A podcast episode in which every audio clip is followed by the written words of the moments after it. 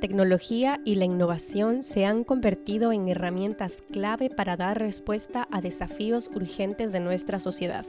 En este episodio conversamos con Carlos Guaypatín, experto ecuatoriano en innovación, ciencia y tecnología, quien nos hablará sobre la innovación social como instrumento para mejorar la equidad.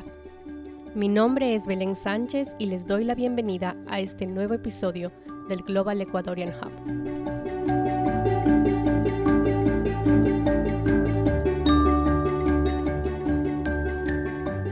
Carlos Guaypatín nació en Ancón, en la provincia de Santa Elena. Es especialista senior en ciencia y tecnología de la División de Competitividad e Innovación del Banco Interamericano de Desarrollo, en donde impulsó la creación del Innovation Lab del BID, que es una plataforma donde los problemas sociales son convertidos en soluciones tecnológicas de alto impacto, involucrando a expertos y beneficiarios finales en el proceso de innovación. Su trabajo además incluye proyectos y publicaciones en áreas de promoción de clústeres, cadenas de valor, innovación tecnológica, emprendimiento y pymes. Posee un grado en Economía de la Universidad Católica del Ecuador y una maestría en Economía de la Universidad de Georgetown. Bienvenido al Global Ecuadorian Hub. Carlitos, ¿cómo estás? Bien, muchas gracias. Muy honrado de poder hablar contigo. Quería empezar eh, preguntándote y ver si nos puedes compartir eh, qué te inspiró a promover la innovación social como un eje clave para las políticas del BID. Hace, hace algunos años, eh, por, por, cosas accidentales, eh, me dieron la responsabilidad de, de, generar una iniciativa para promover innovaciones para la inclusión económica y social de personas con discapacidad. Era un experimento muy pequeño. Y entonces eh, hice, hice lo, que, lo que generalmente hacen instituciones multilaterales, que es una convocatoria a propuestas. Entonces invitamos empresas, universidades, a que, a que envíen propuestas eh, para, de innovaciones para la inclusión económica de personas con discapacidad. Y lo que nos encontramos fue que, que recibimos con un, un conjunto de propuestas eh, con impacto, interesantes, pero que no eran innovadoras, eran empresas, universidades que ya tenían una solución y a la cual estaban justificando con un problema y, y básicamente lo que querían era más recursos. Entonces decidimos eh, pensar un poco en cómo podemos tener un mecanismo que nos permite generar propuestas que además de impacto sean, sean innovadoras. Entonces dijimos, bueno, ¿qué pasa si les preguntamos a las personas con discapacidad? cuáles son los problemas que ellos consideran relevantes y que nosotros deberíamos prestar atención. Entonces hicimos una nueva convocatoria, esta vez ya no, no era un concurso de propuestas, de soluciones, sino que era un concurso de problemas. Durante seis semanas cualquier persona podía, eh, con discapacidad o no, podía poner cuál es el problema para la inclusión económica de personas con discapacidad y podía votar por problemas puestos por otras.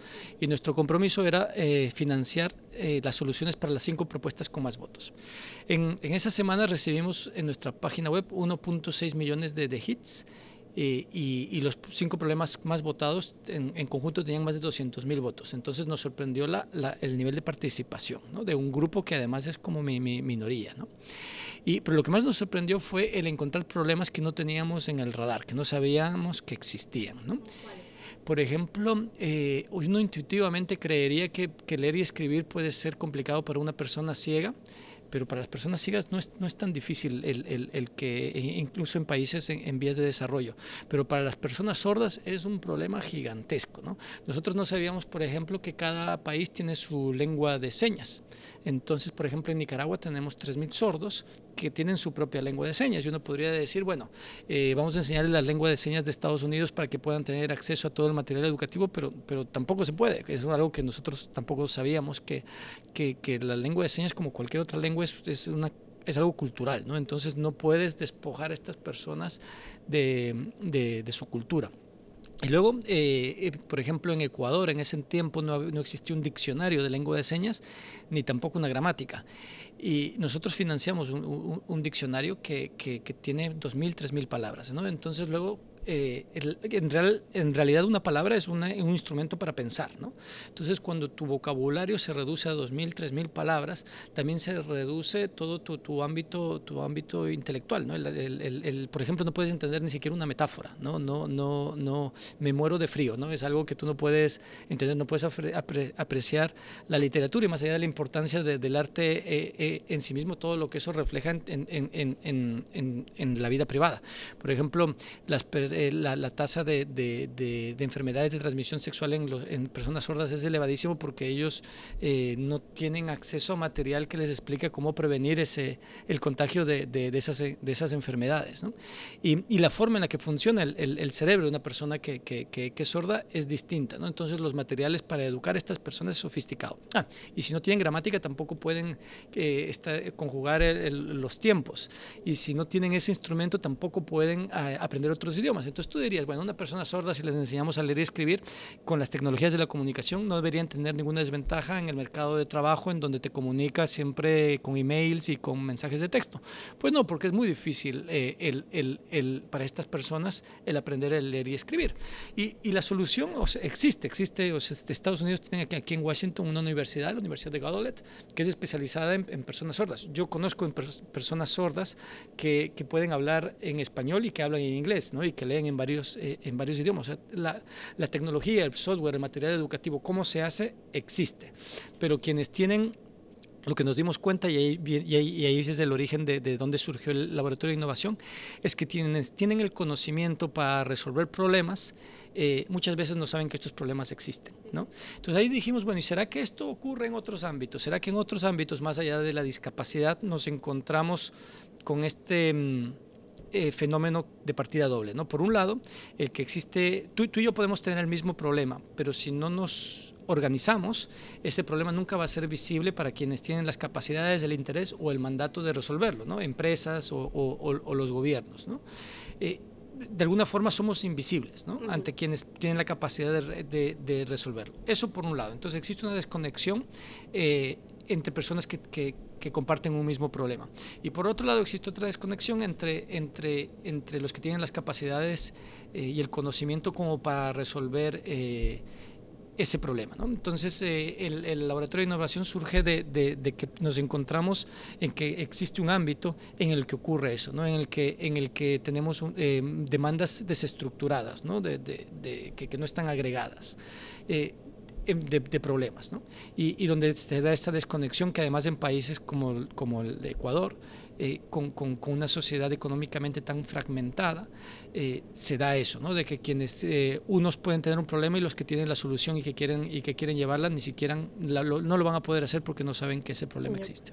¿Y cómo desde el laboratorio creas los incentivos para que el grupo que tiene el problema se organice, pero también el grupo que probablemente tiene la solución dé respuesta a eso? Lo, lo, lo más importante es el, el, para nosotros es un principio, ¿no? Y es que, que, que nosotros partimos del supuesto de que nosotros no sabemos cuál es el problema, incluso en casos en donde tú puedes creer que el problema es evidente. ¿no? Eso, es, muy común que, en las políticas sociales existe eh, la verticalidad, ¿no? de, que las personas que están en posiciones de poder, generalmente supongo con las mejores intenciones, creen saber cuál es el, el, problema y ponen todo su esfuerzo en buscar la solución a ese problema que, que, lo, que lo pusieron ellos, ¿no?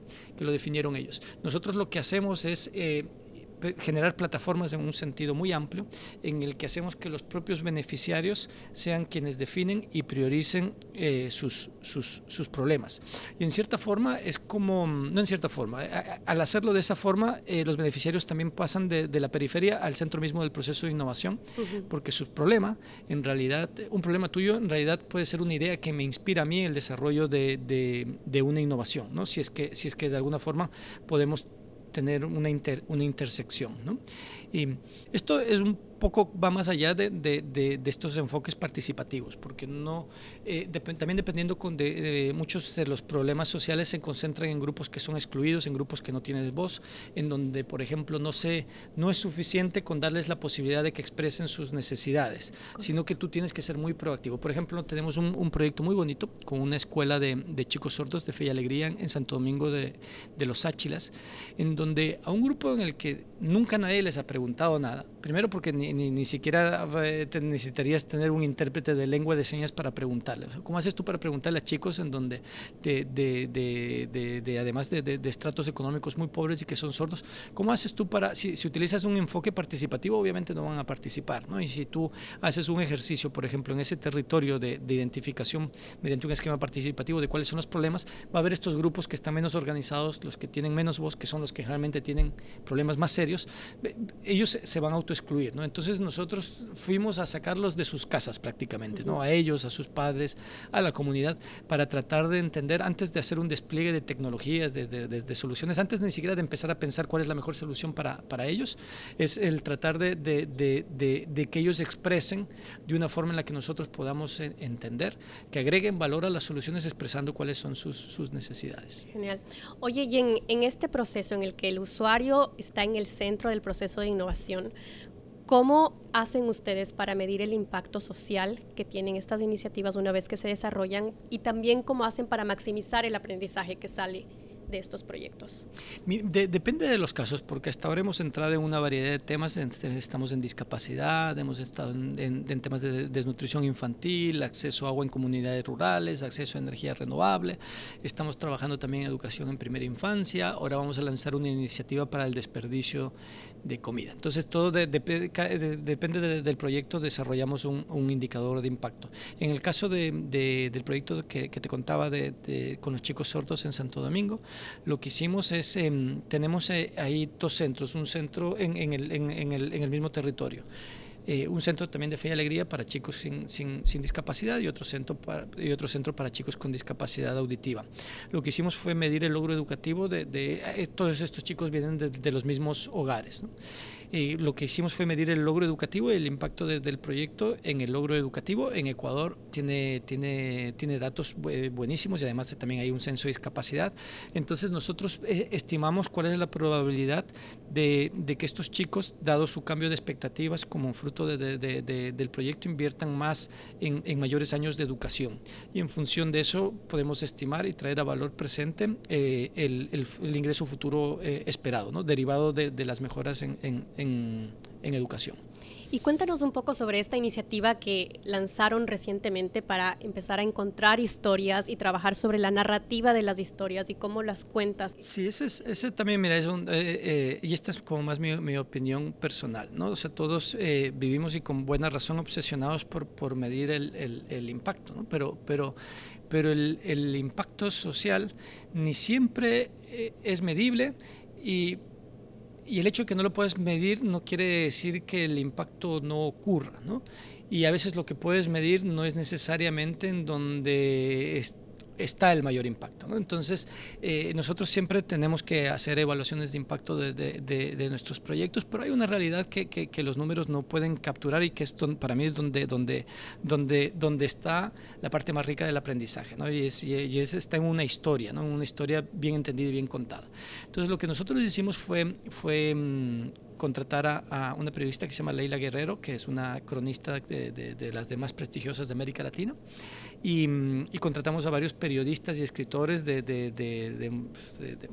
gran reputación en la región y, y, les dimos un pool de proyectos, ¿no? en el que, de, proyectos de innovación, y, y Gabriela Alemán fue en el caso de Ecuador, una escritora de, primera para que ellas vayan a, contar de, una forma más periodística y literaria, si quieres, cuál es la historia, ya cuál es, cuál es el, impacto del proyecto, pero no desde, desde los números, sino desde, desde el cambio en comportamiento, desde el impacto en, en, las vidas. ¿no? Y entonces Gabriela, por ejemplo, tiene una de las crónicas sobre el proyecto de de fe y alegría, ¿no? Y te hace que, que, esta historia de, de, es una historia apasionante, ¿no? En donde, en donde están inmiscuidos hasta Graham Bell, ¿no? El que inventó el, el teléfono, ¿no? Y cómo él, eh, cómo el tipo pues, de, eh, eh, tuvo un impacto negativo en, en, en, la historia de la comunidad de los sordos con las mejores intenciones, ¿no? Y cómo ha habido debates filosóficos alrededor de, de, este tema de la inclusión de personas con discapacidad. Tenemos un proyecto precioso en, Colombia en el que utilizamos este enfoque para, para llevar energía a comunidades rurales y ahí la, la historia se centra en, en una madre soltera que su única preocupación es cómo hace para cargar su celular. Ella es maestra en una escuela en un área rural y tiene su hija que vive en Cali. Y, y su principal problema es que no puede, eh, no tiene energía y no tiene forma de cargar su celular y, y no puede hablar con su hija. Y entonces tú dirías en esta época, porque a veces nosotros que vivimos en las capitales tendemos a, olvidarnos de que todavía muchísima gente no tiene acceso a energía. ¿no? Y peor a agua potable y luego ni, ni, se diga de servicios de salud. E, es algo obvio, ¿no? Pero, pero, pero precisamente porque es obvio es que lo, lo, lo olvidamos, ¿no? Entonces, cuando mm, eh, yo diseñé ese proyecto, el, el, el de Colombia, y me leí las evaluaciones de impacto, y todo iba muy bien, pero, pero no fue sino hasta leer esa historia de esta mujer en la que tú te das cuenta de cómo, de cómo, de cómo se puede cambiar vidas a través de la innovación y de la, de la tecnología. Una madre que finalmente, gracias a, a, este proyecto, eh, puede cargar su celular para hablar con, con, con, su hija. ¿no? Entonces eso como que vale más que, primero que te acerca, sobre todo en esto, ¿no? los que vivimos en, en, en ciudades. Eh, nos olvidamos de la cantidad de problemas sociales que, que, que, que existen.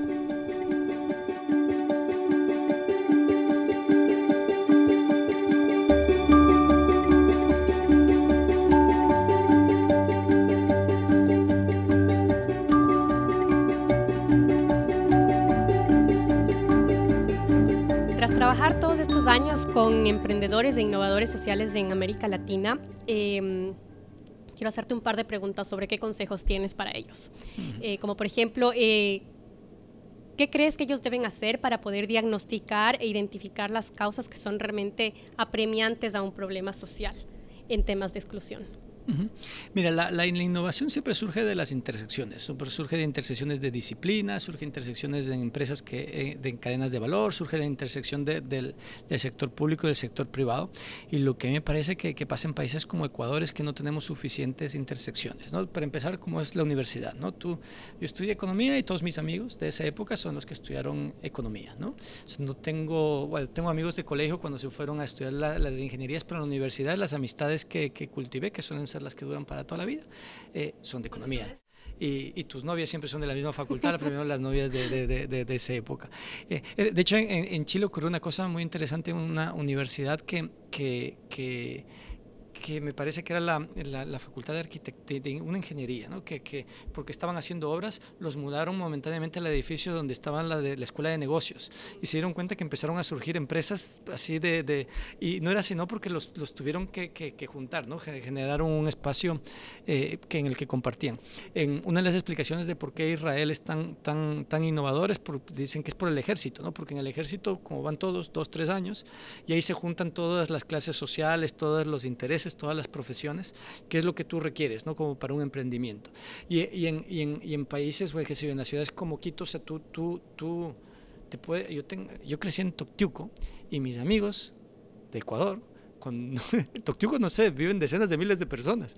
Y hay muchos de Quito que no saben dónde rayos está Toctiuco y Toctiuco está en el, en el, en el, en el centro de Quito, tienen las mejores vistas de, de la ciudad. Pero claro, no, no, los, los, eh, eh, yo era un caso anómalo, pero, pero realmente tú vas y todos viven en determinados barrios, en determinados colegios y no se juntan, no, la, no, no, hay, no hay espacios, la ciudad no está diseñada para que, para que clases sociales distintas se junten. Y esto en el caso de, de, de, la innovación social es fundamental, porque el emprendimiento es una cosa súper elitista. ¿no? Para emprender, los emprendimientos dinámicos me refiero. ¿no? Para, para emprender tú necesitas capital, tú necesitas eh, acceso a, a, a, un entorno, un entorno social, ¿no? necesitas conexiones en el, en el mercado. No cualquiera eh, lo puede hacer y además tienes que tener como una especie de colchón, ¿no? porque si te va mal, que es lo más probable, eh, pues de algo tienes que vivir, ¿no? Entonces alguien que, que, está, o sea, un, un padre de familia que, que, tiene un sueldo modesto no puede emprender aunque tuviese todo el talento porque si fracasa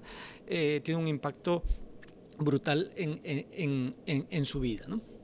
Y, y, en estos y, y, los grupos que, que, son menos favorecidos económicamente enfrentan problemas que, que los otros ni siquiera saben que, existen. Entonces lo que lo que lo que primero se, se, se, se alguien que quiere que, quiere tener impacto a través de, emprendimiento social, tiene que buscar un espacio de intersección en el que pueda tener una relación con los grupos a los que le quiera eh, eh, ayudar. Mira, es muy común que yo estoy en, en, como, en el laboratorio de innovación, siempre estamos tratando de involucrar eh, a los beneficiarios en en, los, en, el proceso de innovación muchas veces tengo colegas que me dicen, pero, pero ¿para qué? Si hay problemas que son obvios. Entonces yo la otra vez estaba, justo antes de venir, eh, estaba en una reunión en el que digo, por, dame un problema obvio. Me dice, por ejemplo, el embarazo temprano, me digo digo, ah, ¿te parece que es obvio un problema de embarazo temprano? Pues resulta que nosotros estuvimos trabajando en Colombia en el tema de embarazo temprano y hay en determinadas áreas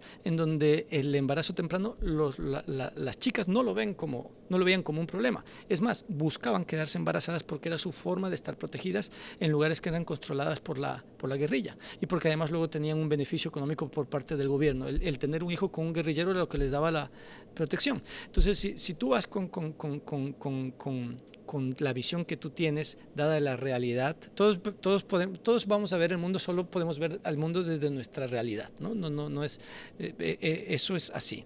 Entonces, si yo voy donde mi realidad, donde no hay nada peor que un embarazo temprano, y trato de buscar soluciones para eso, en un contexto donde, donde mis beneficiarios lo ven de una forma completamente distinta, pues bueno, la, literatura económica está llena de, fracasos, ¿no? de, estos grandes proyectos que, se, que fueron diseñados con las, con las mejores intenciones y que la lógica aparentemente es impecable. ¿no?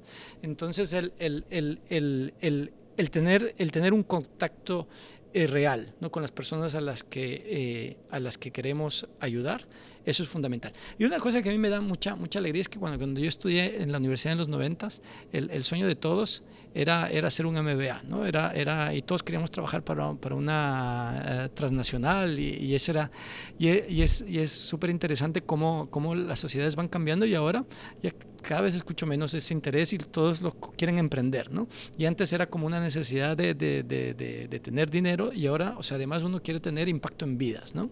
Y eso es algo que, que no ocurría antes, ¿no? es algo generacional, ¿no? Es algo generacional, sí. Sí, sí, sí, este interés. Ahora lo que, lo que hay que cuidar es que no sean ingenuos, ¿no? Y, y el no creer, el, eh, no basta con la buena intención, ¿no? Y, necesitan meterse en, en, en, en, en, aquellos lugares en donde ellos quieren eh, servir. Así es. Oye, y un poco, ¿cuáles son las barreras que tú has visto en los diferentes proyectos que has apoyado eh, que impiden que estas buenas ideas si están bien diseñadas con los usuarios en el centro, etcétera, etcétera, ¿cuáles son las barreras que impiden que se escalen eh, y cómo crees tú que se pueden vencer? Mira, yo lo que, yo lo que he visto es que, bueno, eh, sin duda nosotros jugamos con, algo en, en, desventaja en comparación a países desarrollados, en que realmente en América Latina y en Ecuador no, no hay un ecosistema ¿no? de, de, de, apoyo al emprendedor. Ya, ya empieza a gestarse la, la, la, cultura de, por ejemplo, hace, en, eh, yo empecé a trabajar en Uruguay en el año 2005 en temas de emprendimiento y hasta en el 2005 el ser emprendedor, el ser empresario era algo mal visto. Era, era como que porque lo relacionaban con, con, el hacer dinero y culturalmente allá no era bien visto el acumular dinero por acumular dinero. Ahora eh, Uruguay es una, es una sociedad bastante emprendedora y la figura del empresario tiene, tiene la relevancia social que, que, que, que, merece. Entonces culturalmente ha habido un movimiento en el que ahora cada vez más o sea, se, se, se, ve bien, pero no, no, no, hay, no hay un ecosistema emprendedor, no hay instrumentos desde el lado público porque además esto requiere, eh, eh, esto en todas partes del mundo funciona con, con, con, con apoyo público. ¿no? Entonces no ha habido ha habido esfuerzos esporádicos y con las mejores intenciones desde, desde el sector público por apoyar a, los, a los emprendedores, pero para esto se necesita tener todo un sistema ¿no? en el que tú tienes instituciones cuya vocación es apoyar el emprendimiento y, que cuentan con todos los instrumentos como para hacerlo y se lo hace de una forma sistemática, con protocolos, en donde se va midiendo eh, eh, eh, el impacto del emprendimiento. Y eso no existe, pero yo supongo que como todas las sociedades modernas van evolucionando hacia allá, hacia allá hacia allá vamos a, llegar. Tampoco existe, bueno, también es parte del ecosistema, ¿no? un, un mercado de capitales en el que se apueste por esto. Y, y, esas son desventajas con las que, que son propias de un, de un, sistema que todavía está inmaduro, ¿no? Y los que y, y, los emprendedores, sobre todo los emprendedores sociales, eh, bueno, están pagando los costos de ser como lo, los, los, pioneros, ¿no? Pero por otro lado también tienen el encanto de, de, de, de ser actores, de, cambiar una, de una realidad, ¿no? Muchas gracias por acompañarnos. Suscríbanse a nuestro podcast en iTunes, Google Play y Stitcher y háganos llegar sus comentarios sobre este episodio. Eh, no se olviden de seguirnos en Facebook en arroba Global Ecuadorian Hub y en Twitter en arroba Global S Hub. Hasta la próxima.